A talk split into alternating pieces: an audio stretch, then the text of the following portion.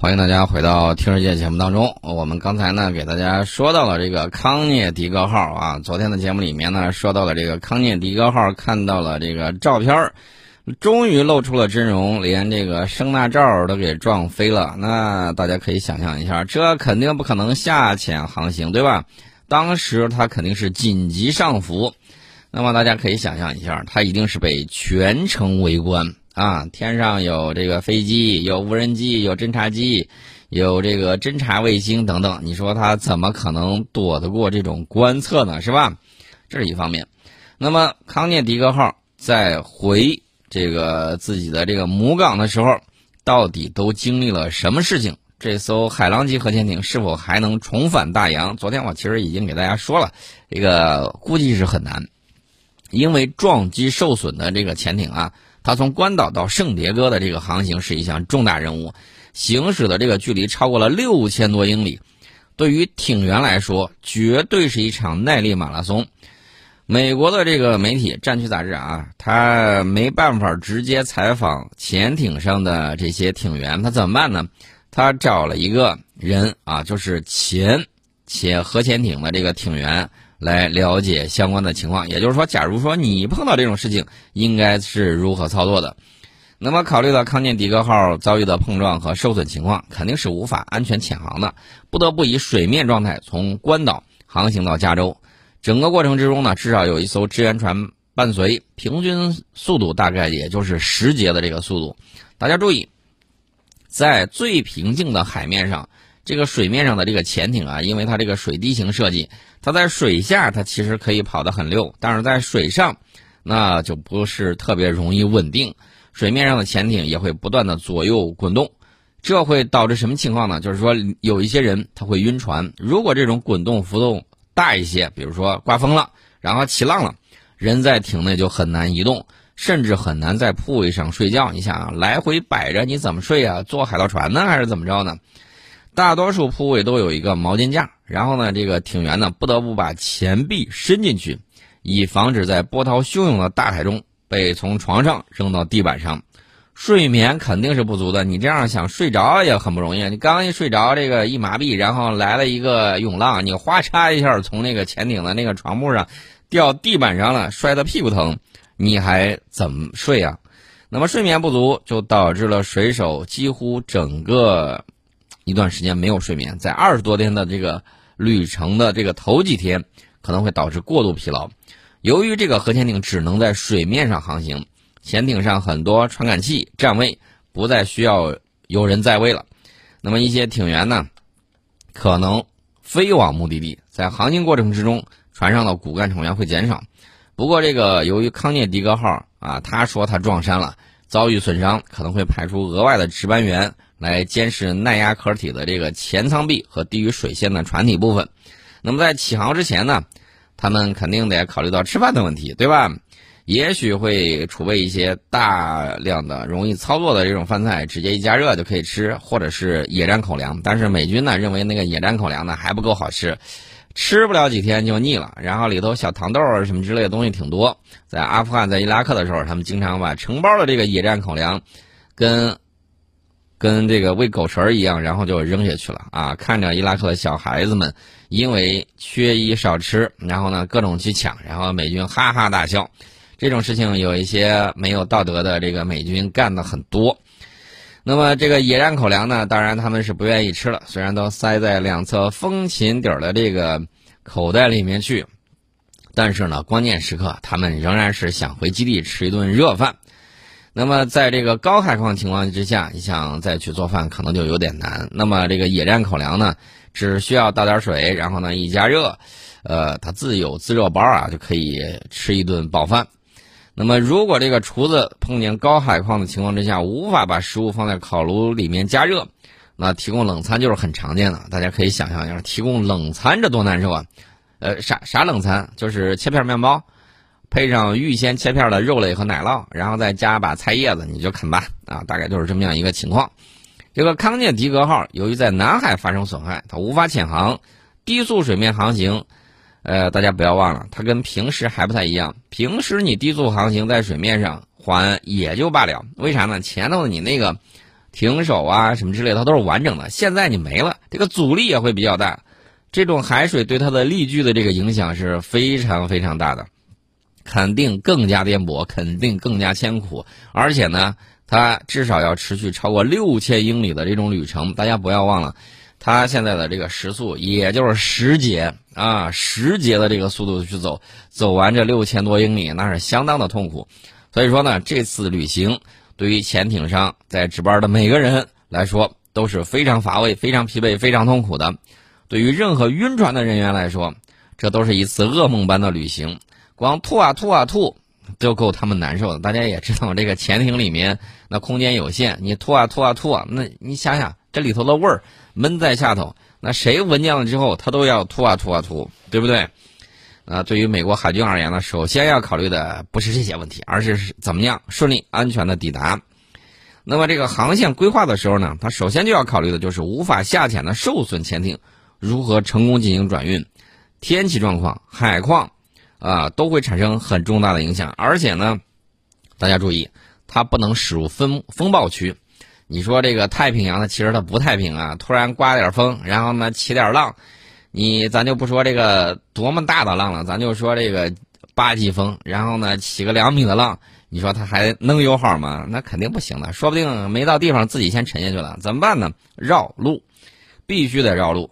在航行之前呢，他们的这个艇员就会得详细了解旅程，绘制一条路线，从潜艇中队获得水域，就是类似于飞机航行的这个空域。然后呢，由护航支援船进行协调，天气情况对于该艇何时离开以及如何穿越太平洋影响是非常巨大的。在航行之中呢，为了通风，它可能一直打开通往指挥台围壳的这个舱口。但是如果是这样的话，你碰上下雨、刮风下雨的这种天气，很容易让这个雨水进到潜艇内部。呃，碰撞是和平时期潜艇进行水面航行的最大的这种风险啊！这个水面航行的这个核潜艇的速度，不如同吨位的这个水面舰艇快啊，机动性能呢也要差很多。这就要求这个潜艇的指挥官提前考虑潜艇该如何机动，并做出计划，以避免密切接触。而且这个指挥台上的人员的安全也是一个大问题。指挥台上的值班员呢？有可能一个不小心，呱嗒一下掉甲板上了，甚至有可能直接掉海里头。大家不要忘了，现在是什么天气？现在天气比较冷啊，恶劣的天气会导致中暑或者是冻伤。那么在这种情况之下，指挥台上至少会有一名军官和一名士兵瞭望。如果任务繁忙，可能会增加一个额外的话务员来负责与艇内的通信。但是呢，这个是在极端情况之下。那这个艇的航行呢，肯定是有护航舰艇的。至少应该有一艘武装护送船只，能够提供额外的安全传感器和通讯支持。大家可以想象一下，这艘船前头都撞得那么厉害，咋有可能啊说人不受伤？不可能的，前头撞那么厉害，大家都这个知道啊，在车辆事故之中，车辆突然撞墙或什么之类的，急剧停下来，车内人员如果没有系安全带，会受到重大的这种伤害。那潜艇它也一样啊，这些正位之上也没有人说用安全带绑在那儿啊。它突然按他的说法啊撞山了，这这么一个急停啊，这一个惯性，多少人那脑袋得直接飞到这个屏幕上去啊？这会不会把屏幕磕个窟窿？咱也不清楚，肯定会有人因此受伤，而且不会是小数目。他自己说十来个，我是不信的。撞成这个样子，你只有十来个人受伤。你要知道，上一次美国这个核潜艇撞山事故，那也是跟此跟这个类似啊，结果人员伤亡数量非常的这种大。那他这个到底是怎么做到的？就伤了十来个人呢？这个我是不太清楚的啊。当然了，这个对核潜艇应该进行很好的保护，不然的话，你说万一俄罗斯或者谁啊派了这个军舰来进行围观，来了解一下你的这个详细情况，你怎么办呢？也可以进行一定的这种空中护航啊，这个虽然不必要，但是呢有了更好。最好是一艘潜艇支援和救援船在整个旅程过程之中，在潜艇附近呢进行航行。这个十月二号，海狼级康涅狄格号潜艇在南海撞上了一座水下山脉啊，他自己的说法啊，最后依靠自身动力从水面航行到关岛，去那儿呢做了这个损伤情况评估。呃，虽然。破坏的情况我们依然不清楚，但是该艇的整个前部声纳罩在撞击之中撕裂。康涅狄格号现在需要大修，如果是动力系统没有重大损坏，可能会在干船坞之中度过数年，才有可能返回大海。但问题是数年之后，这个康涅狄格号还管用不管用了？这个就不好说了啊。我给大家再举个例，啊，还是举刚才我们提到那个例子，二零零五年的这个一月份，洛杉矶级的旧金山号核潜艇。在前往澳大利亚布里斯班港访问途中，高速撞上了海底山脉，造成一名艇员丧生。啊，大家说才死一个，还有近百名艇员受伤。那么康涅狄格号潜艇的这个受损严重程度，虽然不及之前撞山的美国旧金山号核潜艇，但是呢，我要告诉大家的是，美军后来耗资八千万美元为旧金山号上的核潜艇整体更换了舰首部分，该维修呢。当然不是新造一个，而是从檀香山号上切割了超过五百吨的前压带罐和声纳球体，并将其连接到旧金山号上，然后完成了换头术的旧金山号呢，在二零零九年的四月开始重新服役，最终在二零一六年的十一月进行退役。那么这个海狼级已经停产，目前只有三艘，也没有退役的备用艇。那进行维修、更换部件、设备都需要重新建造，所需的成本和时间都不会少。呃，虽然旧金山呃旧金山号的这个维修啊可以作为一个参考，但是我认为海狼级这个修复的可能性会比较低。为啥呢？忒贵了。冷战末期的时候造了这么海狼级，你想想看，到现在三十年过去了，这有多少当年配套的这个小厂家人都没了。啊，说不定在这次疫情之中，可能人都没了，你找谁去造这些东西啊？这些奇奇怪怪的零部件啊，奇形怪状的，你说这可不是咱们上嘴皮儿一碰下嘴唇儿，然后你就能把它给造出来的。新开生产线也好，新造维修零件也好，把，哪一个企业不需要重新投入研发啊？重新去测绘，然后把这个东西给弄出来。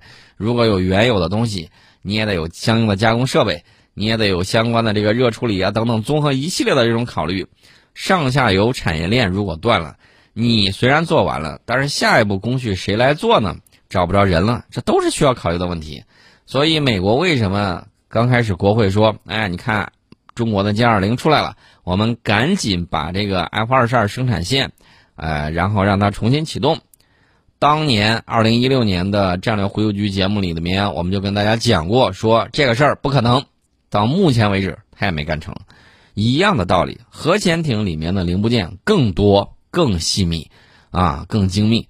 这个东西它到底什么时候能够搞成？我觉得这个投就是维修的这个费用啊，可能不比新造一艘下一代的核潜艇更便宜。所以说呢，美国国会老爷们最终可能会考虑考虑，实在不行的话，啊，修吧修吧。这个问题是，旧金山号修完了之后。用了五年啊，将近五年的时间啊，确切的说应该说是四年吧，四四五年的时间，给修好了。但是问题是服役了仅仅多少年呢？七年之后就退役了。你说何必呢？有这功夫你多造一艘，然后可以这个长时间的服役了，岂不比这个更好？花差不多的钱就得了这个多服役七年的这个后果，实在是没有什么必要。所以我个人认为，海狼级极有可能不修了，或者是。直接修完之后，也就短期服役两年，也就拜拜了。这种可能性是比较大的。欢迎大家回到听这的节目当中。我们最近呢，看到美国好像薅盟友羊毛的这个行为越来越密切，主要代表就是我卖 F 三十五。那最近呢，芬兰做出了一个决定，购买六十四架美国制造的 F 三十五战斗机。那么，这个美国总统拜登呢，对于芬兰的这一决定表示了欢迎，还跟这个芬兰总统在这个悄悄话里面呢说：“呀，你看这个俄罗斯呀，我很担忧他呀，你买这个飞机是买对了呀。”大概就是这么样一个想法。这个美国白宫方面呢，还表示说，拜登与这个尼尼斯啊。这个就是芬兰总统啊，讨论的时候说，他们的共同担忧就是俄罗斯在乌克兰边境地区加强军事力量，破坏稳定，以及通过跨大西洋合作努力缓解局势的重要性。啊，反正云云了半天啊，我给大家说一下这个价值是多少。这个钱呢是八十三点七八亿欧元，大概和美元是九十四点四亿美元。包括战斗机、配套武器以及到二零三零年的维护服务。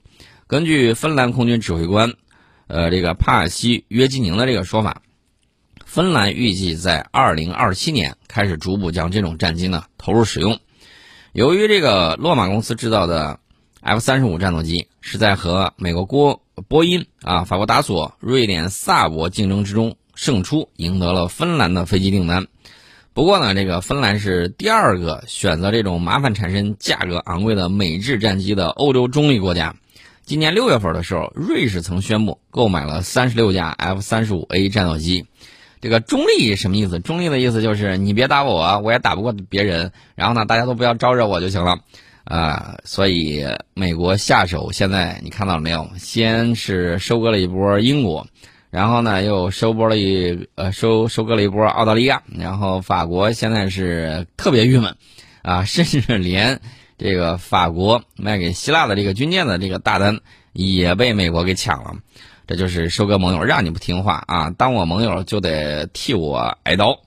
啊，这个芬兰买这个战斗机啊，我当然相信里面有一定的这种，呃难言之隐吧。因为什么呢？因为大家不要忘了，在十二月七号，英国国防杂志里面曾经说过，英国官员曝光了英军 F 三十五机队的损耗率估计数据。我不相信芬兰对此没有一点了解。那么这个损耗率估计数据是平均每三万飞行小时损失一架。然而。不久之前，刚机队刚刚达到一万飞行小时的里程碑，英军就损失了一架 F 三十五。所以这个东西到底它管用不管用，我相信大家都是心知肚明的。既然如此，还要买，那是有什么难言之隐吗？这个就不清楚了啊。但是呢，这个美国逮着一个一只羊狠薅羊毛这种行为，我不太赞同。为啥呢？最近听说澳大利亚军方打算放弃欧洲直升机，改用美国货，啊，你买就买呗，又扯上了所谓的中国威胁。我看美国宰你宰的还不够狠，啊，这个当然了，美国逮着一只羊狠薅羊毛的这种情况，看来还没有把它薅疼，没有把它薅醒，接着薅啊，反正羊毛出在羊身上，你爱怎么薅就怎么薅去吧，这个我们就不替你操心了。今天呢，我们先给大家聊到这里。